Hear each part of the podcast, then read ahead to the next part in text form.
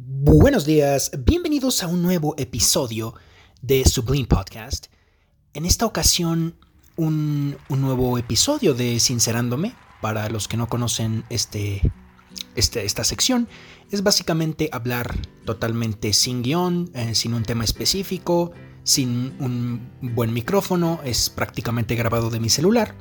Como es la sección, casi siempre hay un tema, pero la divagación es, es, es máxima eh, a diferencia de la sección de Sabelotodes, la cual los invito amablemente a escuchar, em, que irónicamente la sección con más producción, con más postproducción, mejor dicho, con más guion, eh, prácticamente para un episodio de nueve minutos me tardaba dos horas editando, eh, en lo que recopilaba la información, en lo que escuchaba la limpieza del audio.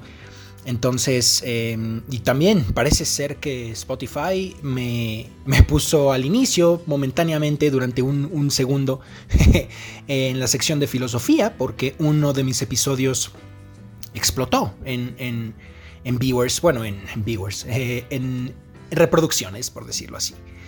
Eh, el tema que, quiero tocar, o más bien en lo que va a girar en torno a este episodio, es precisamente complementando un poco los últimos episodios. Eh, algo que ya he visto que hacen muchas otras personas, que es hablar de la cuarentena.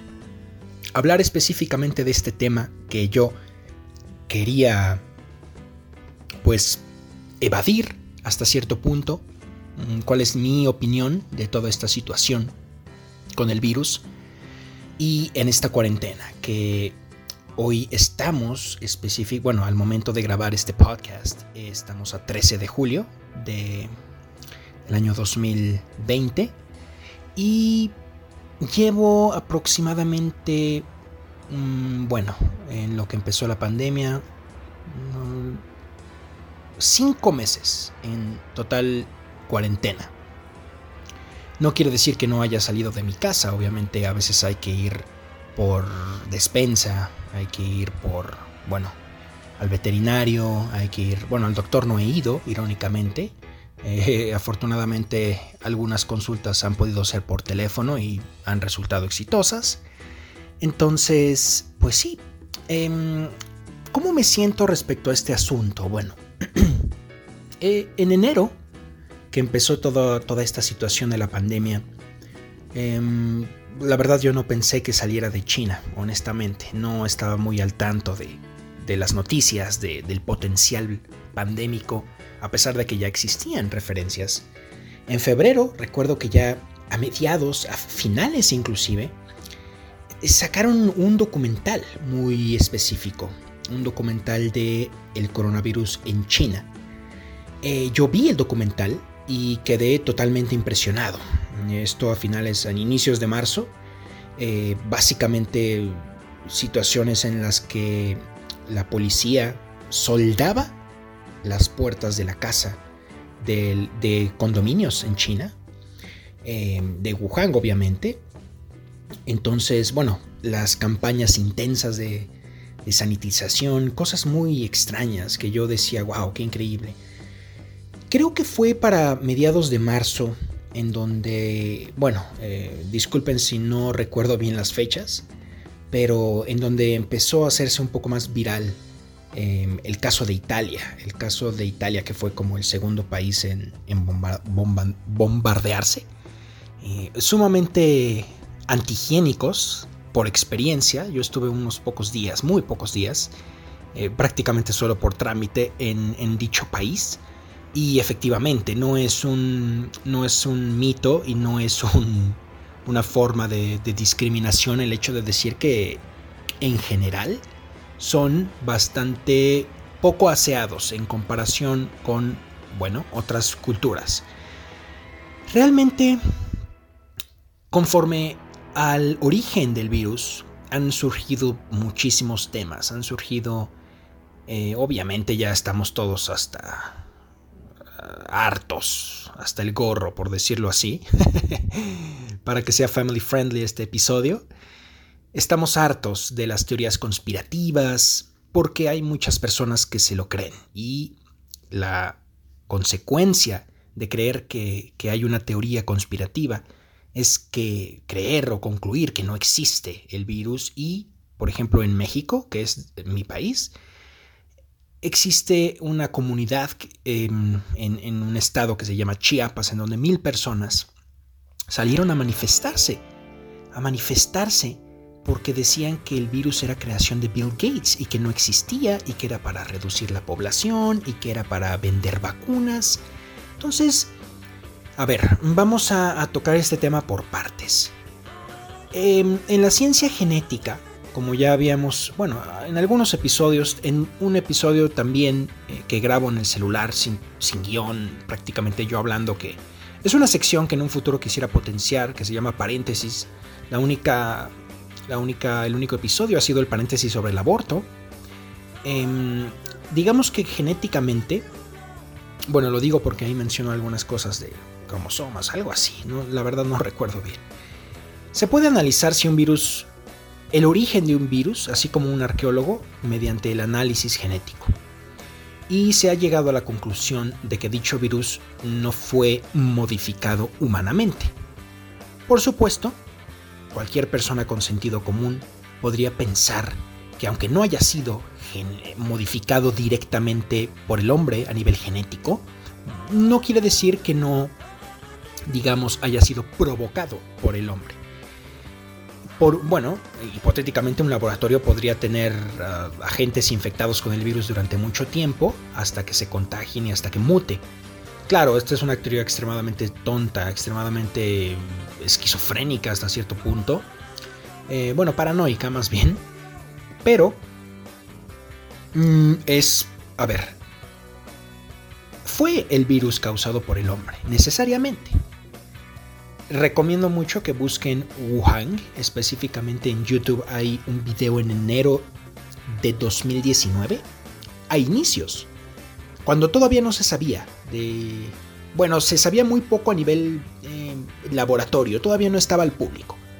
Y hay una turista, una turista, que graba hasta cierto punto pues, con una cámara sencilla en las situaciones en las que se vivía ese mercado.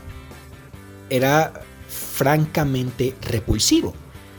Uno, bueno, a, simple vista parecía un mercado al estilo chino, es decir, con muchísima gente, abarrotado. Mm, hasta cierto punto parecía que había buenos productos en cuanto a frutas, en cuanto a verduras. Pero cuando te adentrabas más, poco a poco empezaba obviamente a ser un poco más sucio, definitivamente más sucio. El suelo, todo el ambiente empezaba a ser un poco más pesado. Llegabas a, un punto donde había empezaba a haber animales enjaulados.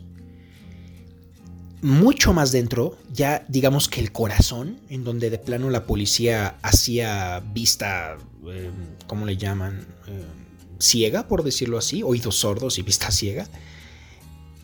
Había animales exotiquísimos, exotiquísimos, puercoespines, especies que no tengo idea de que sean. Me, recuerdo mucho los porcoespines porque, bueno, en general todos los pobres animales tenían una cara de sufrimiento, una cara de hartazgo, una cara de, pues, de dolor. Yo creo que todos ahí enfermos.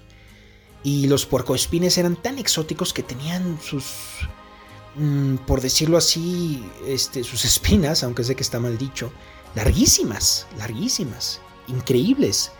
Entonces, el hecho de ya tener esos animales ahí, obviamente sin un conocimiento de cómo tratarlos, eh, sin saber identificar los síntomas de una enfermedad que pudieran tener, se me figura mucho a un bazar que está, bueno, estaba, mm, hasta donde tengo entendido, ya no se hace eso, pero vendían mascotas, vendían perritos, vendían gatitos y prácticamente si comprabas uno en ese bazar, era un sinónimo a que estaba enfermo. Y efectivamente, yo no lo experimenté, pero un, familiar sí, y varios amigos, varios conocidos, varios compañeros, muchísima gente conozco que compraba porque se veían muy tiernitos. Y al mes, brutal, se morían totalmente de infecciones, de enfermedades transmitidas por sus madres, ya. Mm, también, totalmente el olor, me acuerdo que era increíble. Mm, gente poco cualificada para, tratar así a los animales. El problema o ah, lo que voy con esto es que eso ya es una causa del virus, tener así a los animales. Pero hay un, hay un dato extra. Hay un dato extra. El dato de que, por ejemplo, el ejemplo que puse del puerco espín, no era para venderlo y tenerlo de mascota. Era para venderlo a niveles estratosféricos y que la élite la élite, no, no estoy hablando de cuestiones conspirativas, sino aquellos que estaban dispuestos a gastar muchísimo dinero en una cena para impresionar a gente, a eso me refiero, pueden ser empresarios, pueden ser banqueros, lo, lo compraban para el consumo humano. Entonces, no solo el hecho de tener ahí y respirar los posibles virus que hayan, o bacterias o hongos o eh, micro, cualquier microorganismo, seguramente todo tipo de parásitos, sino también por ingesta, también por ingesta. Es absolutamente increíble. Eh, honestamente yo perdí la noción de las noticias. Eh, tengo entendido que primero se creía que era un murciélago, una especie de murciélago, después una especie de, em, puerco espín, de puerco, no sé eh, se me olvidó ahorita el dato, pero no sé cuál fue la causa oficial.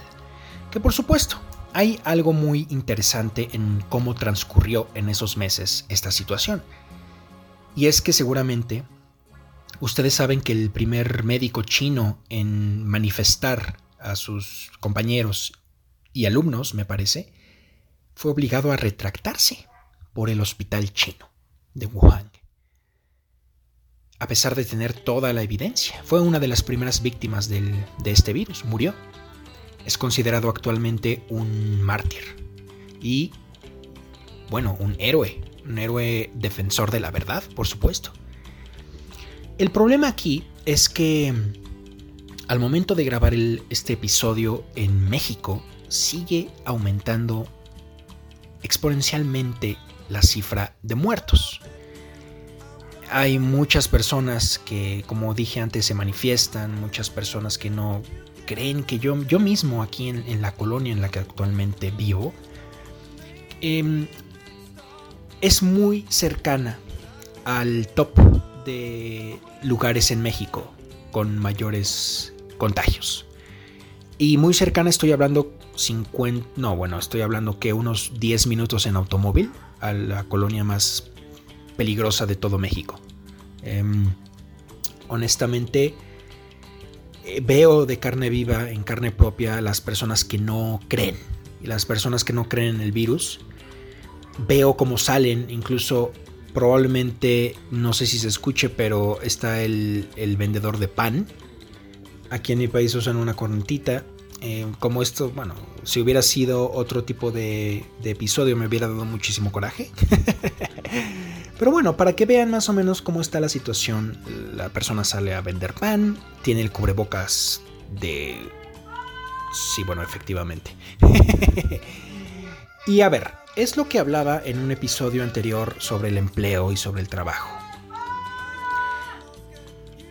Es interesante porque podemos escuchar que es una voz joven, no, no, no tengo visión, no tengo línea de visión, y lo que yo he notado es que se escuchan desesperados porque no venden.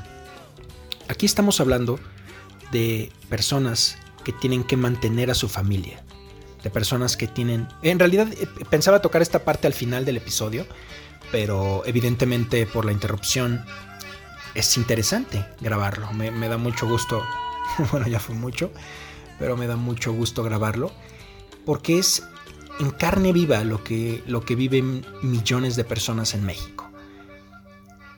Obviamente el hacer pan es un oficio casero, puede llegar a ser un oficio casero si tienes los hornos, si tienes la instrucción, sobre todo la instrucción, ¿no? Un horno hasta cierto punto se puede comprar por eh, crédito, por pago, asumiendo el sistema económico más eh, fatalista o más eh, negativo que, puede haber. Em, pero son personas que tienen que llevar alimento a su casa, vendiendo más alimento. Y ahorita la están pasando mal, la están pasando bastante mal.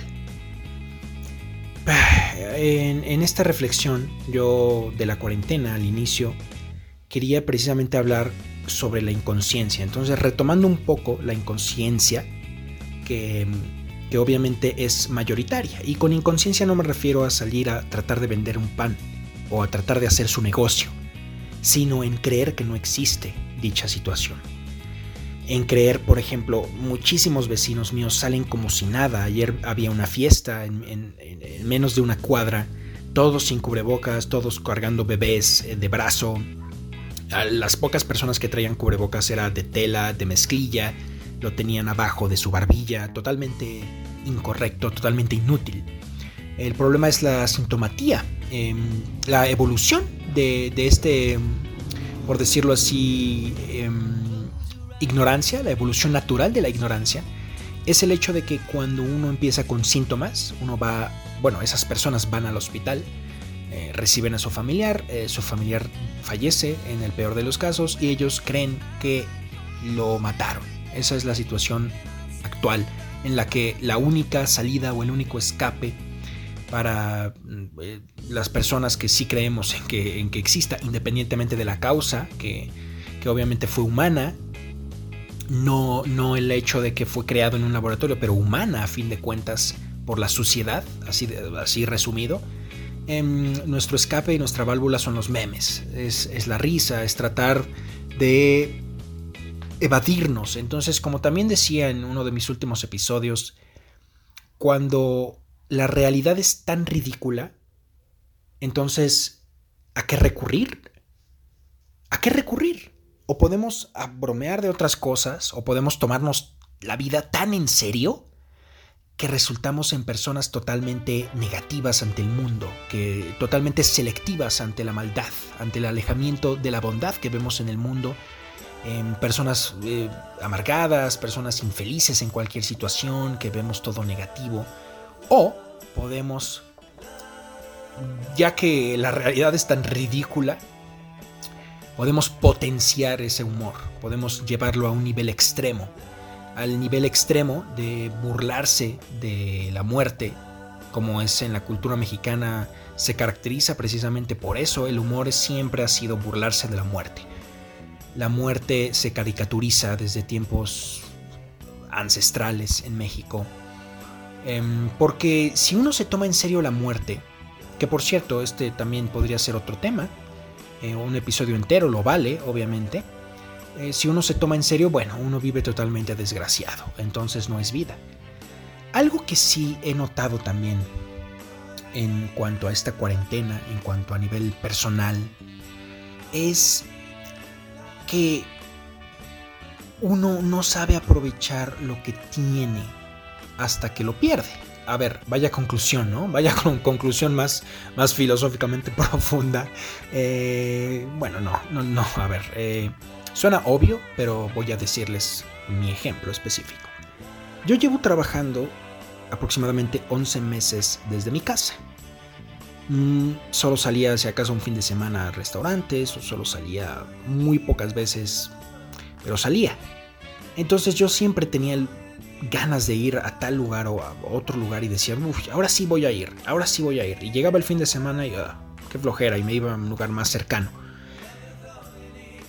así pasé mucho tiempo, muchos meses diciendo, bueno, quiero ir a tal lugar, eh, tengo ganas de hacer esto afuera, tengo ganas de ir a... Eh, una de mis metas era retomar ir a nadar, que a mí me encanta, era retomar ir al gimnasio, em, que, a mí me encanta, ahorita no, hay, no, no creo que haya palabras para describir lo que, la necesidad que siento de una alberca con poca gente y para desahogar todo, todo, toda la tensión que se produce el hecho de ir a, de, la, de, esta situación. Entonces, retomando un poco, yo em, he notado también que, a nivel personal no aprovechamos eso. Entonces va a tener que cambiarse. El futuro va a tener que cambiar. Ya no dejar nada para mañana, porque el mañana puede no existir. Ya sé, es una conclusión muy obvia, muy tonta, pero bueno, muy obvia, a ver, porque tonta, bueno, una conclusión no es tonta. Eh, muy obvia sí, sí puede ser muy obvia, Pero quería, digamos que plasmarla, quería compartirla, quería básicamente decir lo obvio, aunque fuera obvio. Eh, el otro tema que, que, me ha rondado, como saben, mucho la cabeza, que quería tocarlo como al final del episodio, es pensar en esas millones de personas. Porque, bueno, no sé si después de la postproducción se vaya a escuchar el grito de la persona vendiendo pan, pero es la primera vez que yo escucho a esa persona. Antes con la trompetita era más que suficiente. Y no solo esa persona, que se escuchaba joven, por cierto, sino la forma en que lo dice. O sea, está diciendo, vendo pan, así como, por favor, cómprenme. En vez de decir, hey, vendo pan, cualquier cosa, ¿no? cualquier otro tono de voz. Una situación verdaderamente desgraciada en la cual ya ni la compasión es útil. Yo diría que de hecho una de las pocas soluciones podría ser tratar bueno, como les digo, el día de hoy no, pero anteriormente me asomé a ver, a ver si qué pan tenía. la persona no tenía, tenía el cubrebocas abajo, una persona que no se veía muy bien aseada. Pues podría ser tratar de. No, no, no de convencer, sino de. Pues de, de hacer ver que necesita usar esas medidas, que el virus es algo real y necesita usar guantes y cubrebocas mínimo. Em, también no sé qué tan cierta siga la noticia de que por alimentos no se contagia esta situación. Les digo que me he quedado bastante atrasado en cuanto a las noticias y me da risa cómo cambian de un día a otro por las autoridades que, se supone que son las que deberían dar la noticia objetiva. Bueno, estoy de acuerdo en que obviamente los descubrimientos van, van evolucionando pero bueno, no pueden ser tan contradictorios como el hecho de ver que al inicio de, la, de esta situación una, una noticia era, se ha demostrado que por alimentos contaminados se contagia. Y menos de un mes después, se ha demostrado que por ninguna forma se puede contagiar por alimentos. Y, uno dice, wow, bueno, eh, es totalmente opuesto, es totalmente contradictorio cómo se, cómo se atreven a llegar a tales conclusiones. Eh, quizá sea ninguna de las dos noticias tenga la respuesta, quizá a veces sí y quizá a veces no. No hay alguna variable tan fija que podamos medir respecto a los alimentos. Pero no solo los alimentos, también los negocios que tenía que tenían esas, esas, esas familias totalmente trabajando en la informalidad sin pagar impuestos, que era un, bueno, mi tatarabuelo aprendió a hacer pan, mi, abuelo y después mi padre y después yo, cualquier situación de esa forma que actualmente va empezando lo peor, va empezando lo peor. Pienso también que el hecho de negar muchas veces la existencia, por ejemplo, es un mecanismo de defensa a nivel psicológico. No todas las personas somos tan mm, o no todos tomamos igual el encerramiento que otras personas. Como les digo, yo estoy acostumbrado a estar encerrado mucho tiempo. Siempre me ha gustado estar encerrado mucho tiempo. Yo creo que tengo lo opuesto a la claustrofobia. Y eso lo demostré también en, diversas situaciones, en diversos hoteles que me he llegado a quedar. Em, a mí me gustan los lugares cerrados. Me siento cómodo, me siento tranquilo. Y cuando hay un lugar un poco más abierto, y, esto por ejemplo está mi, cama y uno de esos em, techos que son comida en como el doble o cualquier habitación así, me, siento incómodo. En cambio, en, por ejemplo, en los famosos hoteles cápsula, para mí son lo mejor. Que ojalá, pensándolo bien, la, la única solución de volver a un hotel cápsula va a ser la vacuna. Una vacuna eficiente, segura y que no tenga consecuencias negativas. Pero a mí me encantan ese tipo de hoteles, me encantan. Es básicamente ni siquiera te da espacio de. A veces ni sentarte. O sea, a veces nada más entras y te acuestas. Y, a mí me encanta. para mí es el mejor concepto jamás hecho. Entonces, pues sí, evidentemente hay situaciones que se extrañan. Hay situaciones que, que uno, uno recuerda y dice, wow, ¿por qué llegué a postergarlo tanto? Mm, ahora ya no se puede, aunque quiera. No se puede porque pues todo está cerrado. existen muchas eh, personas serias que se dedican a, al, por ejemplo, al entrenamiento, a gimnasios, instructores, que están sinceramente preocupados por, eh, por cuándo se va a reabrir, porque era su negocio, era su vida, era su trabajo. Entonces, precisamente mm, decía que este episodio era un complemento porque yo pienso, ahorita, bueno, analizando el, digamos, los episodios anteriores, me di cuenta que los temas quizá que elegí no fueron fortuitos. Es decir, hubo una cierta relación sin duda, primero en el trabajo, en la situación, después en, en el perfeccionismo, que es prácticamente lo que, a lo que podemos llegar estando encerrados eh, con demasiado tiempo libre, el tiempo que usábamos para el tráfico, el tiempo que usábamos para ir a comer. Em, bueno, eso se puede compensar con preparar las cosas aquí, pero después de todo hay más tiempo, eso es un hecho. Entonces cuando nosotros tenemos alguna idea, algún proyecto, ahora sí voy a estudiar esto, ahora sí voy a hacer tal examen o tal certificación, ahora sí voy a iniciar cualquier cosa. Em, irónicamente, muchas veces el querer hacerlo bien, bueno, personalmente hablo, hablo de mí, em, nos lleva al no, a no hacer las cosas, no hacer las cosas. Entonces, para mí, también esto está directamente relacionado al humor. Si una persona se toma todo extremadamente en serio, como se ha hecho también meme inclusive en los últimos días, el hecho de que esta generación es de cristal, ¿no? Así no acepta nada, se queja de todo, bla, bla, bla. Em, pienso, porque lo he vivido, que si uno se toma la vida demasiado en serio y las situaciones difíciles, la enfermedad, y la, mira, la muerte es al final, digamos que la cúspide de lo peor que puede pasar en el ser humano porque es lo único que estrictamente es irreversible para medios humanos. Es imposible revivir a alguien, es físicamente imposible, es teóricamente imposible. No hay, por ejemplo, yo cometo un error muy grave, ¿no? No sé, no se me ocurre ahorita uno, este, no se me ocurre, un error muy feo, no sé, a lo mejor em, pierdo alguna oportunidad de negocio o con el cliente, alguna algún, maltrato o algún error que ocasione, perdón, ocasione pérdidas económicas. Bueno, todo eso, por más grave que sea, se puede remediar. Todo, todo. Incluso, a ver, hay personas ahorita que no tienen trabajo. Hay, aunque difícilmente, remedio. Hay remedio. Hay remedio. Estoy hablando de, bueno, de, de, formas alternativas de trabajo, en las cuales, bueno, es difícil, muy difícil, increíblemente difícil, casi imposible, pero se puede. Es, eso es lo que yo creo.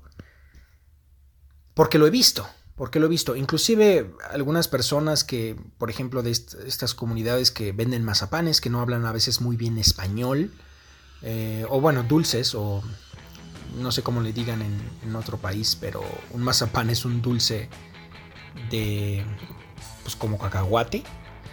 A eso me refiero, que venden, ¿cómo le decían? Confites en el sur de América, que vende con, confites.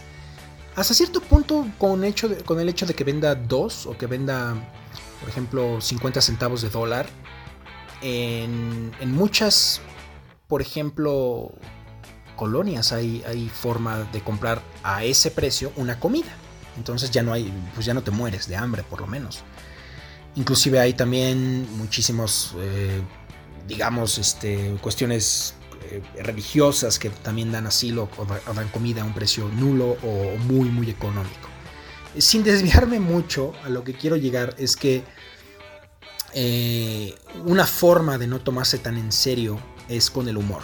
Entonces, mi filosofía de vida es, entre más fea la situación, tomársela en serio es un error. Tomárselo en serio es el peor error que puede haber. El peor error que puede haber. Porque eso quiere decir que uno se convierte en vulnerable a, las circunstancias. Uno no puede controlar el país en el que nace. Uno no puede controlar la familia en la que nace. Uno no puede controlar muchas veces lo que le sucede en su niñez, o por lo menos antes de la adolescencia, porque es vulnerable, nuevamente. Uno no puede controlar lo que le pasa a su alrededor. Uno no puede controlar que la bolsa económica se caiga. Uno no puede controlar que la criptomoneda suba. Uno no puede controlar muchísimas cosas. Entonces, si cada mala noticia que recibimos, como lo es esta situación, como, como lo es la cuarentena, como lo es la enfermedad, la peste que estamos viviendo, si uno se lo toma tan en serio, uno va a vivir totalmente miserable. Uno va a vivir totalmente serio. Uno va a vivir quejándose todo el tiempo. Entonces, entre más fea sea la situación, pues más... Entre más elevada sea la gravedad del asunto o de la situación, más elevado tiene que ser el sentido del humor. elevado al nivel de, de las circunstancias, es decir, muchas personas, y de hecho, bueno, recibí algunos comentarios, ¿cómo, cómo puedes que sí, bueno, hay, hay, una fe de ratas en mi último episodio. No quise decir, en una parte digo que, que mi padre me dice que hay que burlarse. Eso es totalmente incorrecto. Yo estaba hablando que hay que tener humor, no que hay que burlarse como tal. Porque burlarse de las personas es lo más estúpido que puedes hacer. Pero si te burlas de una característica de una persona, si te burlas de un estereotipo, si te burlas de una filosofía, si te burlas de una ideología, eso es el humor. Porque una persona no es una ideología, una persona no es una situación totalmente incómoda o ridícula por el hecho de que las personas tenemos el libre albedrío de cambiar. Una persona por lo único que se define es por sus valores. Una persona que bueno, realmente si nos vamos muy, muy, muy estrictamente, también los valores son moldeables, también se puede cambiar, aunque es casi imposible, aunque es muy difícil, pero se puede. Se puede eventualmente. Una persona tiene libertad. Entonces yo cuando hablaba de, burlarse no me refería por supuesto que a las personas, porque es lo más tonto que puede hacerse, sino a las situaciones, sino a las filosofías inclusive, Inclusive muchas de las referencias que yo tengo de humor muchas veces tienen filosofías opuestas a la mía. Muchas veces incluso se burlan de cuestiones que yo considero muy serias y muy dignas de, digamos, de, de seriedad. Las únicas dignas de seriedad de toda la, de toda la existencia. Pero eso no me va a hacer a mí salir con una pancarta a decir, no puedes burlarte de esto, no puedes burlarte de esto, porque eso sería violentar su libertad. ¿Y qué es lo que define a un ser humano o a un agente libre, a cualquier, sino su libertad? La libertad como concepto, no la libertad de ir, por ejemplo, muchísimos argumentos surgen de esta situación. La libertad de herir a otro o de hacerle daño a otro no es libertad, por definición. Entonces todo eso se ve descartado. No estoy hablando de esa libertad. Estoy hablando de el pensamiento y de la posibilidad de cambiar. A eso estoy hablando. Entonces, pienso que entre más, por supuesto que hay humor negro que no es gracioso, por supuesto que he visto cuestiones que son totalmente ridículas. Mm, claro, el humor por definición también tiene que ser gracioso. Pero si nos tomamos toda esta situación con humor, la vida se ve mucho mejor. Al menos nos reímos, al menos tenemos la risa. Em, no me acuerdo en dónde leí esta frase.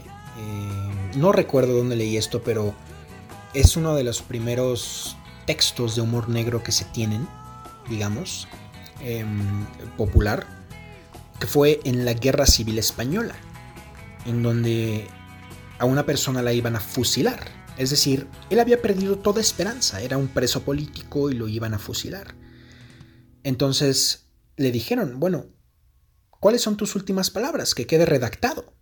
¿No? Vamos a hacerte ese favor, que quede redactado. Y él dice, me pueden quitar todo. Me quitaron a mi familia, me quitaron mi casa, me quitaron mi libertad, me quitaron todo.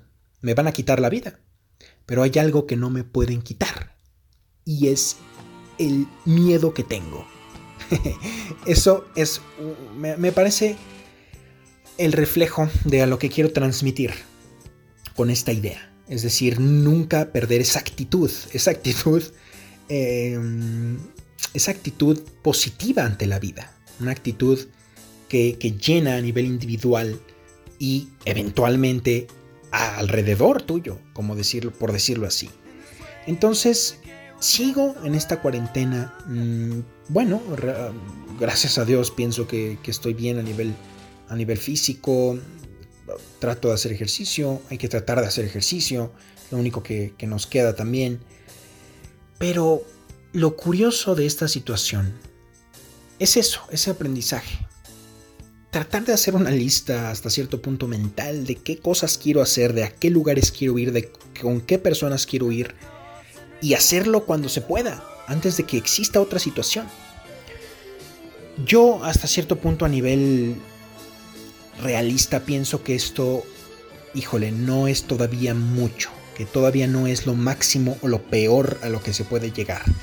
Yo pienso en dos situaciones más, pienso en dos posibles situaciones que sí que van a ser muy parecidas a lo que, por ejemplo, libros considerados sagrados, como la tradición profética israelita o la tradición profética precristiana narran. Eh, una luna roja, un cielo totalmente negro, eh, estrellas que caen, astros que caen, totalmente sin poder salir de casa. Y yo pienso que puede llegar a ser una mutación de la viruela o intoxicación nuclear o intoxicación por alguna radiación a nivel mundial. Eh, pienso que esas dos situaciones, que son francamente posibles, la primera, que sería brutal, brutal, les recomiendo, bueno, en mis horas, en mis tiempos libres he visto documentales de la viruela y wow, es, es de miedo, es de miedo.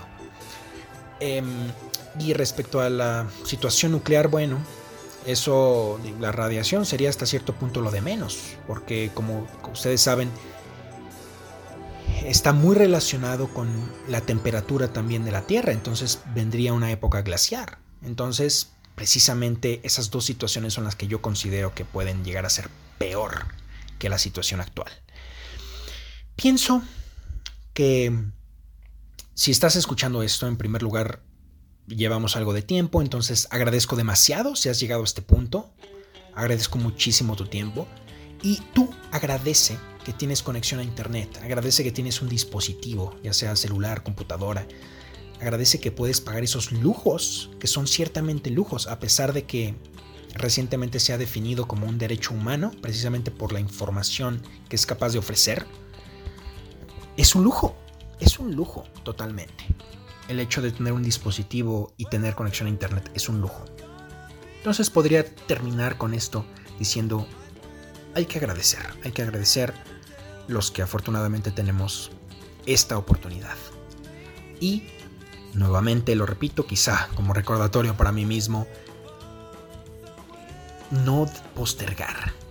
Espero de corazón que pronto podamos volver a nuestra normalidad.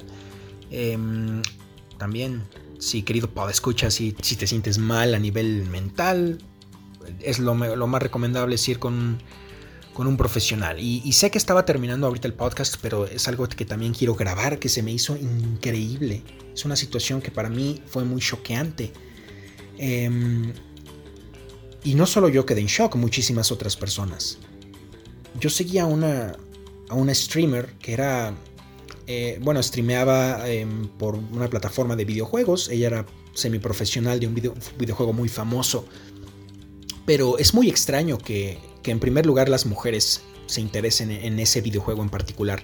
Y más extraño aún que sea buena y que llegue a tener a, vivir de eso. Ella ya vivía de, de, em, sus emisiones que hacía en internet jugando.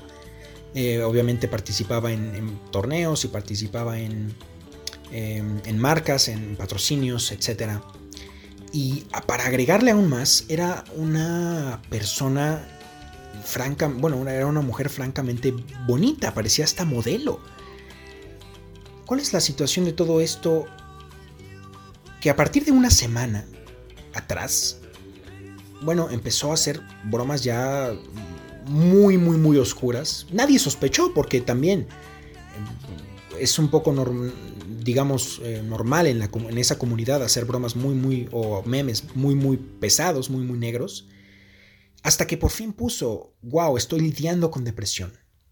Eso lo puso en, su Twitter dos días antes de que desafortunadamente cometiera suicidio. Su último tweet fue, It's nobody's fault, digamos, nadie tiene la culpa. Y es, brutal como, como una depresión puede llegar a ocasionar la muerte. O sea, nosotros cuando pensamos en muerte, pensamos en, el coronavirus. Nosotros pensamos en, eh, en un virus, en una bacteria resistente, pensamos en un accidente, pensamos en descuidar nuestra alimentación, en, en, enfermedades crónicas como la obesidad, como el corazón, como el tabaquismo, como el alcoholismo diabetes, ni qué decir. Em, pero no, no es tan popular. Y yo ya he hablado de esto en otro, en otro episodio, curiosamente, de esta serie, de, Sincerándome. Ya he hablado de esto, que, de la importancia y el total. El total desprecio que se tiene. O bueno, no, no, no desprecio, sino la poca importancia que se le tiene a las enfermedades mentales. Es completamente imposible. ¿Cómo.? Como una enfermedad mental mata también. No, tengo el dato, pero seguramente si lo busco, te apuesto que mata muchísimo más que una enfermedad, no sé, a ver, ¿qué se me ocurre? ¿no? a lo mejor la obesidad, o bueno, no sé, estoy diciendo tal vez incoherencias, pero combinadas todas las enfermedades mentales, a eso me refiero, yo, yo te aseguro que se compara a una enfermedad crónica a nivel fisiológico, estoy totalmente seguro. Eh, por supuesto podrán corregirme si estoy en un error, pero, pero se está totalmente... No se está manejando a nivel público, a nivel publicitario, por decirlo así, como debería. Es una situación lamentable, lamentable, que, me, hace, que me hizo también reflexionar muchísimo. Ella tenía una apariencia y un cuerpo envidiable, o sea, era extremadamente atractiva, tenía mucho dinero, vivía en un buen lugar, vivía en un buen, eh, tenía muchas cosas materiales, pero algo en su mente le hacía verlo negro, algo en su mente le hacía verlo distorsionado a la realidad. No solo al hecho de agradecer tener un techo y tener comida, sino de que tenía muchos lujos. Obviamente, hay personas que también empezaron a decir que, en, emisiones recientes recibían muchísimo, muchísimos malos comentarios por parte de su comunidad. Por supuesto, esto puede influir y a lo mejor quizá no tenía la edad o la madurez suficiente para entender que así como hay comentarios malos, así también comentarios buenos. Y generalmente los comentarios malos vienen de gente miserable, como la que describí en un inicio de, los episodios. Gente totalmente que, justifica, cuando una persona por su libre albedrío empieza a justificar filosofías fatalistas, esa persona se vuelve en una persona despreciable, porque en vez de elegir su libertad para verlo bien, elige voluntariamente verlo mal, ver totalmente negro, totalmente malo, esto no es el caso en la depresión hasta, hasta lo que tengo entendido. Es decir, por algo la depresión es una enfermedad, porque se ve a nivel distorsionado. Em, como otras enfermedades mentales que incluso pueden llegar a alucinaciones. Es decir, yo me veo al espejo y me veo gordo, cuando en realidad estoy flaco o al revés. Situaciones muy, muy, muy, bueno, ya digamos, podríamos hablar mucho acerca de las enfermedades mentales, que es un episodio que tal vez haga probablemente, porque me llama mucho la atención. Me, llama muchísimo la atención de cómo no se publicitan, de cómo sigue siendo incluso en esta época de avance, bla, bla, bla, sigue siendo un tabú muy cañón, muy, muy intenso, muy intenso. Entonces, es, es, bastante difícil mantener family friendly este episodio. A veces quiero usar palabras consideradas altisonantes. Pero bueno, con ese pensamiento, bueno, no quería dejarlos con este pensamiento, pero bueno, eh, sucedió Em, más bien ver lo bueno, es decir, retomar la línea que, llevábamos antes de, comentar esta situación. de no postergar, de ver lo bueno y mantener la salud mental igual que la física, totalmente igual que la física. Entonces, eh, así como corremos o hacemos bicicleta para mantenerlos, mantenernos bien, o, hacer yoga, por ejemplo, em, así también la actitud mental, leyendo filosofías racionales en vez de irracionales, teniendo como referencia a, personas y a filósofos que sean em, positivos en vez de absurdos, en vez de fatalistas, en vez de glorificar lo malo, lo grotesco, la muerte. Eso es absurdo. Pero bueno, nuevamente si has llegado hasta este punto, agradezco demasiado tu tiempo. Nos vemos en el próximo episodio de Sublime Podcast. Hasta entonces.